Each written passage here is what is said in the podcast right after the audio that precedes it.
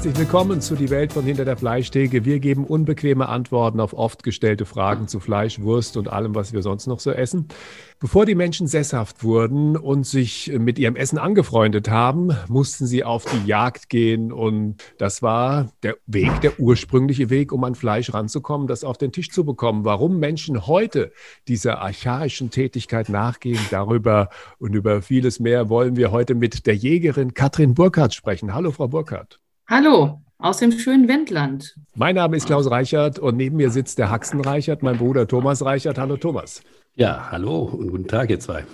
Katrin Burkhardt lebt sehr idyllisch im Ruckmoorer Wald. Frau Burkhardt, beschreiben Sie doch mal, wie Sie leben. Ja, also das heißt Ruxmora, da ist noch ein kleines S dazwischen. Also wir wohnen mitten im Wald in einem sehr alten Forsthaus und dieser Wald sind die sogenannten Gator-Tannen. Und das Ganze, dieser ganze Wald, ungefähr 6000 Hektar, gehört der Familie Grafen von Bernsdorf. Das ist einer der größten Privatwaldbesitzer mit einem zusammenhängenden Wald hier in Deutschland. Und es gibt kein WLAN, aber wenn Sie irgendwie auf Tiere schießen wollten, könnten Sie aus dem Fenster raus auf die Tiere anlegen. Theoretisch wäre das möglich, praktisch nicht, weil das nicht unser Jagdbezirk ist. Unser Revier liegt in eben diesem Wald, aber eben nicht direkt ums Haus herum. Und wir haben eine sehr große angrenzende Wiese und auch auf dieser Wiese herrscht Jagdruhe. Das haben wir mit den, der dort jagen darf, so besprochen, damit wir eben auch mal Wild dort sehen können, was uns immer sehr erfreut. Thomas, wir haben auch eine Beziehung zur Jagd. Unser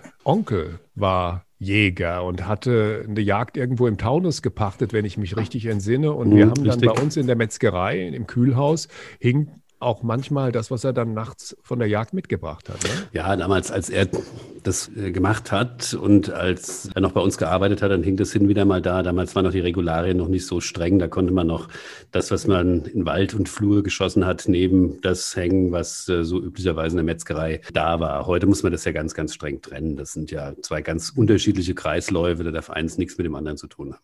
Aber es ist richtig, unser Onkel Rolf, erst war er in, ähm, rund um Ogriftel unterwegs, damals mit der Familie Wilke, vielleicht kannst du dich an die noch erinnern, beide Söhne haben bei uns das Metzgerhandwerk gelernt. Und ich habe immer gesagt, wenn sie keine Fasanen und äh, wenn sie keine Rebhühner gesehen haben, das war nämlich das Einzige, was es da gab, war auch mal die Katz von der Frau Schmidt oder der Hund vom Herrn Müller dran. Ne? Was gibt es denn bei Ihnen im Wald alles, Frau Burkhardt? Also bei uns gibt es vier Schalenwildarten, also Rehwild, Dammwild, Rotwild und Schwarzwild. Es gab auch mal Muffelwild, aber dann äh, kam der Wolf und hat da ein bisschen aufgeräumt und jetzt gibt es kein Muffelwild mehr. Dafür sind die Wölfe da. äh, und drumherum, um den Wald, gibt es natürlich auch Wiesen und Felder und da ist dann auch Niederwild unterwegs. Also das mit den Wölfen ja. finde ich ja sehr spannend. Ich glaube, da sind auch viele, viele Märchen hier in Wald und Flur unterwegs, insbesondere unter den Sternen, was so die Schlagkraft eines Wolfsrudels oder von so einer Rotte da angeht. Das würde mich ja wirklich mal interessieren, so aus erster Hand, wie Sie das beurteilen, dass es den Wolf jetzt wieder hier bei uns ähm, quasi im heimischen Wald und Flur gibt. Also ich muss sagen, eigentlich leben wir ja sozusagen im gleichen Wald wie die Wölfe. Wir haben aber ich weiß gar nicht, ob ich jetzt Gott sei Dank sagen soll, aber wir haben wenig bis gar keine Berührungspunkte. Ich habe schon diverse Male Wölfe gesehen. Das ist schon ein imposanter Anblick, das muss man sagen. Es kann auch mal beunruhigend sein, wenn die auch mal ein bisschen dichter am Hochsitz vorbeilaufen. Ja, also was, was ich an dieser Diskussion nicht verstehe, ist, es ist nun ein Wildtier wie jedes andere auch was es hier in den heimischen Wäldern gibt. Warum nach wie vor jetzt immer noch der Wolf so einen Sonderstatus hat. Also das ist meine rein persönliche Meinung. Da gibt es ganz, ganz viele andere, die, die dafür sind. Und also ich finde einfach, dass es in dieser Kulturlandschaft, in der wir leben, ist es schwierig, sagen wir mal so, schwierig, dass es keine Regulation wie bei anderen Wildtieren gibt. Also, also die größten Wolfschützer sitzen ja in den Städten auf den Couchen und haben eine ganz romantische Vorstellung davon, was der Wolf für ein Tier ist. In Hessen gibt es zwei Wölfe und ich beobachte das, dass sozusagen in den Regionen, wo sie sind, natürlich man das kritisch sieht, weil ich meine, die leichte Beute steht auf den Weiden der Bauern für den Wolf. Ne? Und in der Stadt ist es natürlich so, dass man sagt, oh, in Hessen gibt es zwei Wölfe und früher, als die Welt noch in Ordnung war, ob sie damals so in Ordnung war, ist eine ganz andere Frage. Da gab es viel mehr und die werden wieder heimisch bei uns und das ist ein gutes Zeichen. Also ich glaube, da ist viel Unwissen dabei und so eine romantische Vorstellung. Eine Frage habe ich noch. Ich glaube, wir müssen noch erklären, was Muffelwild ist. Das weiß, glaube ich, nicht jeder. Muffelwild, äh, das sind quasi Wildschafe. Also eigentlich genau. haben wir uns ja hier jetzt getroffen, um nicht über den Wolf zu sprechen, was ein spannendes Thema ist, aber ist jetzt nicht wirklich äh, in unserem Fokus, sondern es geht darum, dass Sie als Jägerin das tun. Und wir haben mit einer Philosophin gesprochen, die hat gesagt, sie würde nur Fleisch essen von Tieren, was sie selbst gejagt und erlegt hat. Dann wäre es okay für sie, Fleisch zu essen. Und meine Antwort darauf, wenn jetzt alle Berliner auf die Idee kommen würden, sich ihr eigenes Fleisch mit dem Gewehr zu schießen und auf die Jagd zu gehen, es mag als, als Haltung, als Einstellung okay sein, aber die Vorstellung, dass jeder irgendwie selbst für sein Fleisch auf dem Teller sorgt, das ist kompletter Unfug. Wie sind Sie denn zur Jagd gekommen? Ich würde fast sagen, bei mir ist es genetisch äh, vorgeschrieben, also weil mein Urgroßvater, mein Großvater und mein Vater waren alles Jäger und mein Vater war zudem auch noch Förster. Und insofern bin ich in einem äh, Forsthaushalt groß geworden und da gehörte die Jagd einfach mit dazu. Das war ganz normal dass bei uns zu Hause auch immer mal wieder ein totes Tier hing, dass das äh, aufgebrochen wurde, also ausgenommen wurde. In der Jägersprache ist es aufgebrochen. Und ich habe auch lange Zeit eigentlich alles oder vieles gemacht, was mit der Jagd zu tun hatte. Also habe meinen Vater auf Ansätze begleitet, wir sind ins Revier, Revier gefahren und haben uns dort Sachen angeguckt, bis auf das Schießen. Und es hat relativ lange gedauert, bis ich meinen Jagdschein gemacht habe. Da war ich nämlich schon Ende 20. Also nicht so dieses klassische mit 16 Jahren, was viele in so einer Familie gemacht haben. Und habe also 2003 meinen Jagdschein gemacht, weil das dann auch beruflich passte, weil man für den Jagdschein ja immer Zeit braucht. Das ist ja durchaus eine Zeitspanne, die man damit zubringen muss. Und ja, mache das jetzt seit 18 Jahren. Jagd gehört zu unserem Leben mit dazu. Wir haben ein eigenes Revier. Ich bin zudem noch Jagdhornbläserin und auch noch Mitglied der Prüfungskommission hier für Jungjäger. Also es spielt schon eine große Rolle. Können Sie sich noch an das erste Tier erinnern, das von Ihnen erjagt wurde? Oh ja, allerdings, das bleibt auch in Erinnerung, weil das ein sehr, sehr prägendes, also für mich ein sehr prägendes Erlebnis war. Und es hat vor allen Dingen lange gedauert. Ich habe meinen Yachtschein gemacht, hatte das ja so ein bisschen geheim gehalten, habe es meinem Vater dann gezeigt und er war ganz begeistert und dann sind wir auch zusammen jagen gegangen. Und es hat diverse Ansätze gedauert, bis es dann endlich geklappt hat, weil es ist ein wahnsinniger Unterschied von der Ausbildung, wo man auf Pappscheiben schießt. Da lernt man den Umgang mit der Waffe, man muss gewisse Disziplinen erfüllen. Und dann ist man in der freien Natur und dann steht da ein Tier, was man schießen soll. Also man soll es töten. Und das ist schon nicht so einfach. Also für mich war es nicht einfach das ist eine, eine sehr, sehr große Verantwortung, die man da trägt. Und man will ja natürlich auch, dass das Tier nicht leidet. Und so haben wir diverse Ansätze verbracht, bis es endlich irgendwann auch eine Situation war, wo ich mich sicher fühlte, wo das Stück gut stand und ich dann meinen ersten Frischling, also ein junges Wildschwein, geschossen habe und hinterher viel mehr Berge vom Herzen an Stein. Und, äh, und ja, es war ein, eine große Freude darüber, dass, ich, dass der Schuss so sauber war und ähm, dass das Tier dann tatsächlich im Knall, wie man so schön sagt, verendet war. Wissen Sie, was interessant ist, dass sich das gar nicht danach anhört, nach dem, was man Jägern und, und Menschen, die auf die Jagd gehen, ja immer unterstellt, dass sie das des Tötens wegen machen würden. Das heißt, dass da so eine gewisse Lust dabei ist, einem Lebewesen das Leben zu nehmen. Das wird ja oft unterstellt. Ne? Und das klingt ja schon, dass, ja, Sie sagten, es sei Ihnen total schwer gefallen obwohl sie es kannten, also obwohl sie als Kind ja damit vertraut gemacht worden sind, haben Sie eine Erklärung mhm. dafür, warum das so war? Warum Sie nicht einfach gesagt haben, oh, steht gut und ich habe es im Visier und peng? Nee, insofern nicht, weil ich es anders von meinem Vater gelernt habe. Also mein Vater hat immer wieder, also wir haben ja natürlich immer wieder, wenn er mal ein Stück geschossen hat, darüber gesprochen auch und so. Und er hat ja nun viele Jahrzehnte gejagt und auch für ihn war es manchmal so, dass, dass, dass er gesagt hat, das ist mir heute aber schwer gefallen. Das ist eine Einstellung, die ich von ihm so übernommen habe. Und ja, es ist so, diese Vorurteile, die es da gibt, entstehen leider aus Unwissenheit. Ich denke, das ist ähnlich wie beim, beim Schlachter, dass da auch Vorurteile herrschen, die eigentlich gar nicht stimmen. Und das ist bei der Jagd nochmal genauso. Und das ist, das ist schwierig auch zu vermitteln, warum man jagen geht. Thomas, das erste Schwein vergisst man nie. War das bei dir auch so? Kannst du dich an das erste Tier, das du geschlachtet hast und wirklich getötet hast, erinnern? Naja, also wir waren ja beim Schlachten schon mit vier, fünf Jahren mit dabei, aber da waren wir natürlich noch nicht die Hauptakteure bei diesen Dingen. Also das erste Schwein, das ich dann tatsächlich äh, selber geschlachtet habe, war während meiner Ausbildung und das war dann arbeitsteilig, kann man sagen. Das heißt, äh, das wurde betäubt von mir, wurde auch gestochen, das musste dann halt einfach lernen und das ging dann in munterer Folge fort. Ne? Dann war man dann verantwortlich für zwölf Schweine, die dann irgendwann am Haken hingen. Und ich glaube, das kann man nicht miteinander vergleichen. Das ist völlig eine andere Sache. Natürlich hat äh, jeder Mensch denkende Mensch Mitgefühl mit der Kreatur und mit dem wir sind halt als Metzger und als Jäger halt ganz genauso mit Naturgesetzen äh, vertraut. Eins dieser Naturgesetze, denen der Metzger folgt, ist, er beschafft die Nahrung in diesem Fall für eine größere Anzahl von Menschen, die halt zumindest mal in früheren Jahrhunderten davon abhängig waren und die heute halt mit großem Genuss diese Dinge abnehmen. Und eine ähnliche Sache ist es letztendlich ja auch bei Ihnen bei der Jagd. Ich meine, es gibt immer verschiedene Ansätze, die man da diskutieren kann. Es gibt mit Sicherheit auch solche, die gern Tiere abknallen. Das ist bei den Metzgern auch äh, unstreitig so, dass es da sicherlich auch welche gibt, die Spaß am Töten haben. Aber der, der weit überwiegende Teil sieht das eher als äh, pflegerische Tätigkeit. Und ich glaube, im früheren Jahrtausenden, also bevor das Neolithikum und der Ackerbau und die Zeit kam, wo wir uns mit quasi unseren Nahrungsmitteln angefreundet haben, war der Jäger und der Metzger, das waren die herausragenden Persönlichkeiten in der Gesellschaft, weil die in der Lage waren, sicherzustellen, dass alle äh, zu essen hatten über den Tag hinaus. Ja.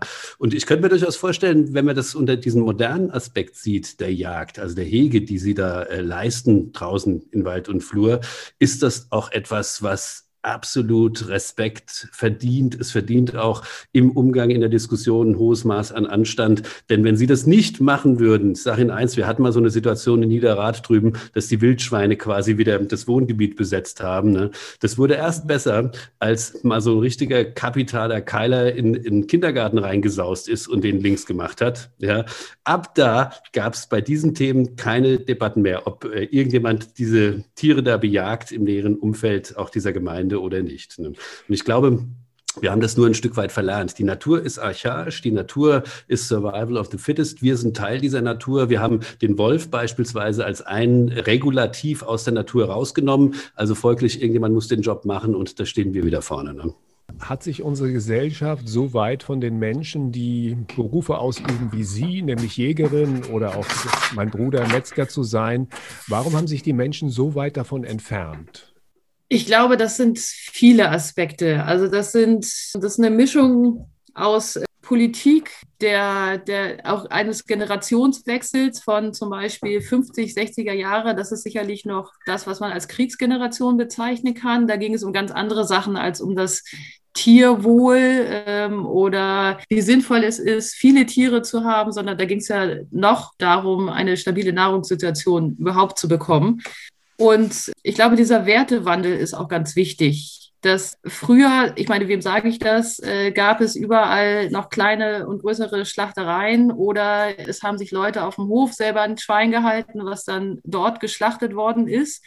Das äh, gibt es heute kaum noch. Ist auch, glaube ich, zumindest hier in Niedersachsen so gut wie gar nicht mehr erlaubt. Also Hofschlachtung, das kann man nur noch ganz selten hinbekommen also ich glaube, es ist diese, diese Wertverschiebung auch. Und dass dann irgendwann, ich weiß nicht so, ab den 2000er Jahren kamen ja dann auch diese Trends auf, wie Vegetarier, äh, Veganer, Flexitarier, äh, weiß ich nicht, wie die alle noch heißen. Und natürlich spielt auch eine ganz große Rolle die Darstellung von, von, von Fleisch überhaupt in, den, in der Öffentlichkeit. Also das eine sind die Medien, Werbung und was wird gerne in den Zeitungen berichtet? Negative Sachen, also Fleischskandale. Das heißt, auch diese, dieses Vertrauen in Fleisch ist sicherlich geschwächt worden dadurch. Und ich kann mir vorstellen, dass dann viele gesagt haben, nee, dann ähm, schränke ich meinen Fleischkonsum auch ein, und dann möchte ich das auch nicht mehr essen. Wer weiß, wo es herkommt, was ich da kriege.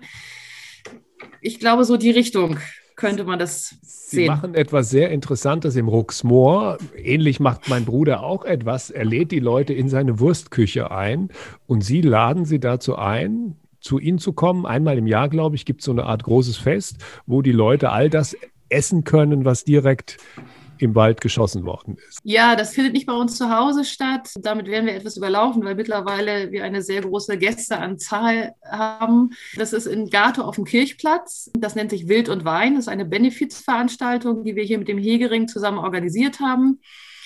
Und dort werden an verschiedenen Stationen wird Wildbrett in verschiedenen Varianten zubereitet. Von der Bratwurst über äh, Belag für einen Flammkuchen, als Spanferkel, was man sich so ausdenken kann. Und wir haben das mal initiiert, um zu zeigen, was man aus Wildbrett alles machen kann. Weil für viele ist es nach wie vor tatsächlich dieser Sonntagsbraten oder Weihnachtsbraten. Und das ist natürlich totaler Quatsch, weil Wildbrett kann man verwenden wie jedes andere Fleisch auch. Und wir wollten mit dieser Veranstaltung zum einen was Gutes tun, weil diese ganzen Proben, die es da zu essen gibt, gibt es umsonst. Und äh, die Gäste sind aufgefordert zu spenden. Bei uns heißt das immer so schön, spenden Sie so viel, wie es Ihnen geschmeckt hat. Und, und dieser Gewinn, den wir dann haben, der wird dann einem guten Zweck zugeführt. Und wir hoffen dadurch, dass die Leute merken, Wildbrett ist ein Fleisch wie jedes andere auch. Man muss keine Angst davor haben. Es schmeckt wunderbar, es ist gesund und es ist variantenreich. Thomas, das Ähnliches machst du ja auch mit deinen Veranstaltungen, nur machst du ein paar mehr. Wie viel sind es mittlerweile im Jahr? 100 Veranstaltungen, die das Thema angeht, aber die sind natürlich vom Umfang her nicht mit dem zu vergleichen. Das sind zum Teil halt kleinere Veranstaltungen, die halt ermöglichen, dass jeder so nah an das, was da geschieht, rankommt, wie es nur irgend geht, zwischen 10 und 20 Leute. Und wenn es halt so äh, eher populäre Sachen sind, so Grillveranstaltungen, 30 bis 40 Personen. Darf ich aber noch mal eins dazu sagen, was diese Frage, was Wildbrett angeht? Ich glaube, das Wildbrett an sich, was Image angeht, ein sehr sehr gutes Image hat. Das Wild, auch was die Fleisch, was die Wertschätzung angeht, noch deutlich vor Schweinefleisch oder vor dem, was man halt so üblicherweise an Fleisch serviert bekommt, chargiert. Der Einzige, der ein schlechtes Image hat, ist der Jäger dazu. Das ist ja ganz interessant. Da geht es ihnen ja ähnlich, ja, ja, klar. Da geht es ihnen ja letztendlich ähnlich wie, wie dem Metzger auch. Alle essen gerne Fleisch, aber keiner mag den Metzger. Gell? so ungefähr. Und ähm, genau. das hat damit zu tun, dass wir diese Diskussion oder dass diese Diskussionen grundsätzlich immer zunächst mal mit dem vollen Bauch geführt werden und mit dem Blick auf die Welt. Mein Bruder beschreibt das immer so gern mit dem Bernhard und Bianca-Blick, ne? nämlich mit dem, was durch Disney in Bezug auf Tiere geprägt worden ist oder Bambi oder wie auch immer. Ja. Und das hat Ganz schrecklich. Ja, das hat natürlich nichts mit der Lebenswirklichkeit und schon gar nichts mit der Situation im Wald zu tun. Das wissen wir beide. Und auch gar nichts mit der Situation bei der Viehzucht letztendlich zu tun, der Lebensmittelgewinnung. Denn darum geht es ja am Ende des Tages ja auch. Ne? Und ich finde es großartig, was Sie da machen. Ich mache auch relativ häufig für Freunde, die halt hier im Rhein-Main-Gebiet rundherum die Wälder bejagen, Würste und so etwas. Und das ist eine große Freude zu sehen, wie viele Menschen dann, wenn diese Dinge dann irgendwie gegrillt werden im Sommer oder als Salamis dann kurz vor Weihnachten da präsentiert werden, diesen Genuss auch tatsächlich zu schätzen wissen. Ich hatte das ganz vergessen, Thomas. Bambi. Was? Guter, guter Hinweis. Gell? Bambi der Film gewesen, ab dem ging es bergab mit dem Image der Jägerinnen und Jäger, oder? Naja, es ging vor allen Dingen, was wir auch, insofern äh, haben wir dazu auch die Praxis, weil mein Mann vordergründig betreut hier, es gibt hier ein Wildgatter. Dort gibt es in einem Gatter Schwarzwild und im anderen Rot- und Dammwild und wir betreuen die Tiere da. Ich helfe ihnen da immer so ein bisschen. Und es ist wirklich teilweise sehr gruselig, wenn da Besucher kommen, die sich da hinstellen und sagen, guck mal, mein kleiner Sohn, da hinten sind die Bambis. Es ist ein Begriff, der dem Wild leider nicht sehr gut getan hat. Also, also wenn es nicht Bambi ist, dann sind es die Rehe. Also auch da leisten wir sehr viel Aufklärungsarbeit, je nachdem, ob die Leute zuhören möchten oder nicht. Hm, ja, ich glaube auch, äh, ernüchternd ist immer wieder so eine Situation. Wir haben ja mittlerweile ziemlich viele Golfplätze hier in Deutschland. Wenn man so eine Wildschweinerotte über einen Golfplatz gerobbt ist und äh, das quasi als Spielgebiet entdeckt hat. Die Bauern kennen dieses äh, Übel, ja, wenn das Maisfeld einmal umgepflügt wurde. Und zwischenzeitlich kann man das ganz wunderbar sehen, auch stadtnah auf den Golfplätzen. Da kann man ja relativ weit gucken. Ich hatte mal so eine Situation, einen Freund besucht in Hofheim auf dem Golfplatz, dachte ich, komisch, haben die da einen neuen Bunker angelegt oder sowas. Da waren vielleicht 600, 700 Quadratmeter unweit des Clubhauses. Das sah aus, als wäre da ein Truppenübungsplatz wird seit neuestem. Ja. Und ich glaube, wenn du mit solchen Situationen umgehen musst, dann oder wenn Leute das erste Mal so eine Wildschweinrotte im Garten haben, dann wissen sie, was das Gute an Jägern ist. Die hegen nämlich in der Art, dass genau diese Dinge so einfach nicht vorkommen. Ich habe mir jetzt die Frage bis äh, zum Schluss fast aufgehoben. Warum, Frau Burkhardt, warum gehen Sie auf die Jagd? Warum? Ja, ähm, um das Fleisch zu generieren natürlich, weil Wildfleisch ist gesund, hat einen sehr, sehr kurzen Transportweg bei uns. Das heißt, die sogenannte Ökobilanz ist wunderbar, weil äh, das Stück, was ich erlege, bis dahin frei im Wald gelebt hat und sich dort von dem ernährt hat, was es äh, gefunden hat.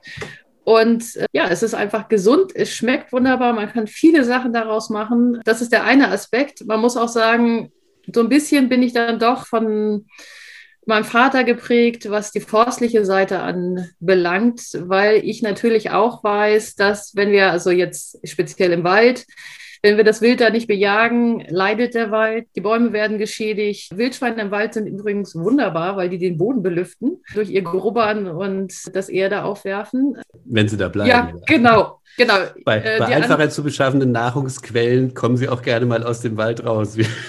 ja, genau. Also Besonders jeder, wenn der Mais hochgewachsen ist. Genau. Oder wenn das, wenn das Getreide in der Milchreife steht. Also da jeder Landwirt ist kein Wildschwein-Fan, glaube ich. Aber für uns im Wald heißt das natürlich, dass der, dass der Jungwuchs irgendwie hochkommen muss und Bäume wachsen müssen und die, die stehen, mhm. sollen nicht äh, großartig geschädigt werden. Deswegen ist auch Jagd da einfach wichtig. Und es gibt noch einen weiteren Aspekt. Natürlich müssen wir auch die Bestände insofern regulieren, weil sich ansonsten natürlich auch Krankheiten ausbreiten. Also jetzt gerade ganz aktuell afrikanische Schweinepest. Das möchte keiner haben. Und auch da wird sicherlich dann wieder auf die Jäger zurückgegriffen, weil es ist nun mal so, die Jagd ist die einzige Möglichkeit, die zu regulieren. Und die afrikanische Schweinepest bedroht nun auch wieder dann Landwirte mit ihren Schweineställen. Also insofern muss man da wieder irgendwie ein bisschen zusammenarbeiten. Darf es genau. ein bisschen mehr sein? Frau Burkhardt, haben Sie eine Frage an uns?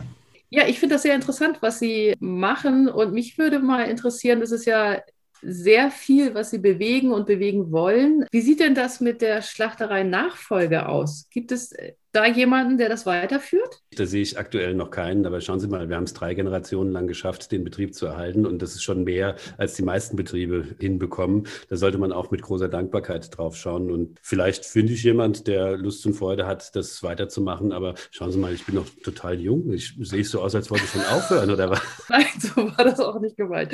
Weil ich das gerade... Nein, äh, also in großer Freude an meiner Arbeit ja. und, und viel, viel Lust äh, daran, das, das auch so zu tun und äh, das ist tatsächlich tatsächlich so. Ich glaube auch, was, was Fleischereien angeht oder das Metzgereien angeht, werden wir in, innerhalb der nächsten Generation einfach einen Paradigmenwechsel erleben, was das Thema angeht. Ich glaube, wir werden, uns wird es natürlich schon gelingen, Menschen wie Sie zum Beispiel oder wie die, die halt noch einen gewissen Naturbezug haben, auch mit den Themen, die wir so miteinander besprechen, gut zu erreichen. Zum überwiegenden Teil wird es aber die Stadtbevölkerung sein, die ausschlaggebend ist für die Entwicklung des gesamten Handwerks oder des Gewerbes. Und da sehe ich jetzt die Fleischereien in der Form wie wir sie bisher kannten, noch nicht in die nächste Generation gehen. Es wird sicherlich so etwas geben, was dem ähnelt. Das werden dann so, ja, irgendwie so, so Image-Shops sein oder sonst was, die halt Fleischerei simulieren an irgendeiner Stelle. Das macht der Handel ja heute schon sehr, sehr großflächig und auch sehr geschickt und sehr, sehr gut, muss man sagen. Nur das hat mit dem, was Sie und ich uns jetzt darunter vorstellen, zwischen demjenigen, der das Tier tötet, das Tier B und verarbeitet und das Tier dann anschließend als wunderbar wohlschmeckendes Ding in den Handel zu bringen, nichts mehr gemein. Das wird sich verändern.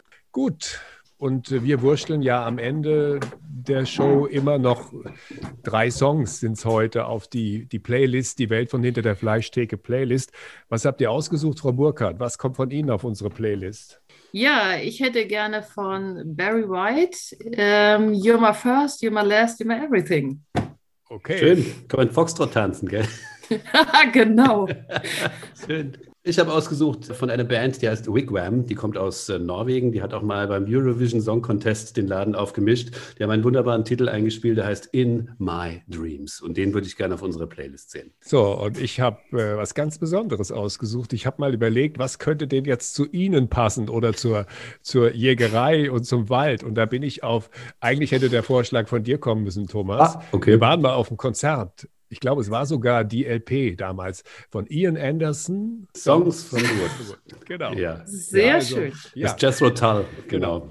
Also, das war's für jetzt. Wir wünschen, dass Sie viel Schwein haben und alles Gute und bis bald. Frau Burkhardt, danke, dass Sie danke. sich die Zeit genommen haben. Sehr schön. Ja, vielen ja, Dank auch von mir und bis bald mal. Ja, ich wünsche Ihnen auch alles Gute. Danke auch.